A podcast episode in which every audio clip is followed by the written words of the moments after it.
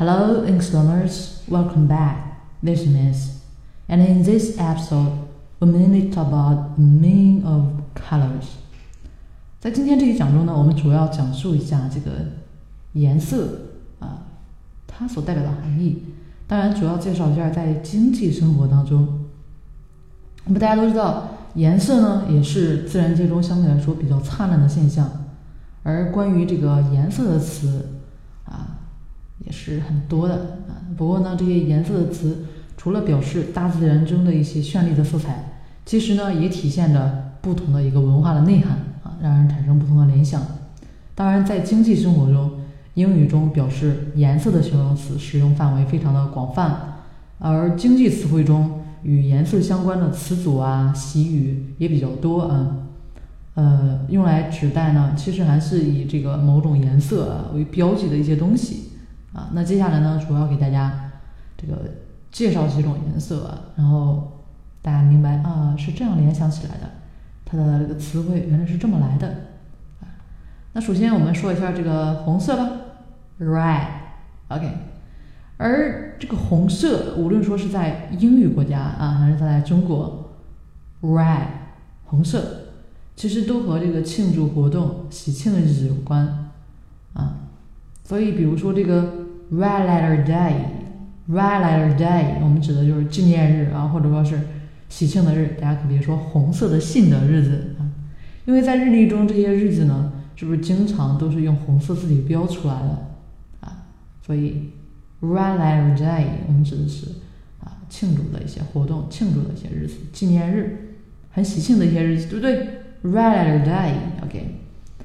另外呢，红色呢也。另外一个经济含义是我们要了解的，就是它和负债亏损有关系啊。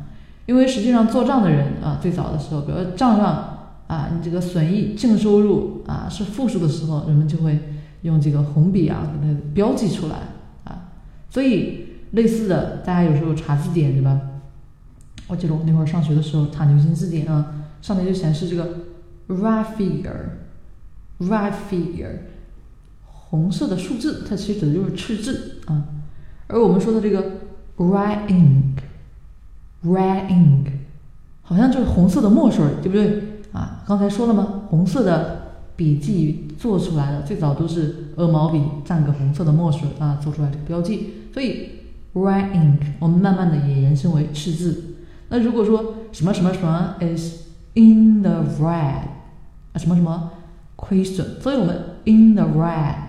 就指的是亏损，OK，注意中间一定有 the 啊，你不能说 the girl in red，我们指的是那个穿红色衣服的女孩啊，而我们说 in the red，它是有固定搭配，指的是亏损。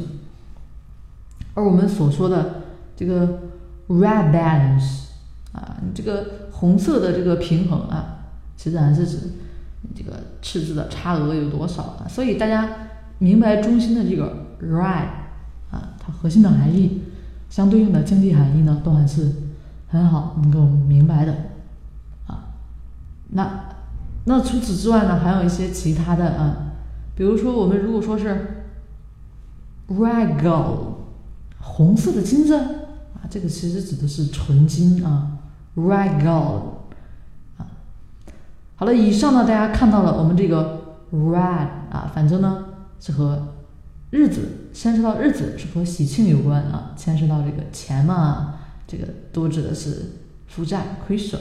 OK，当然我们说到这个物质，我们说 red gold 啊，形容这个色彩鲜艳啊，我们这个其实是这样的一个用法，指的是纯金。OK，did you get it？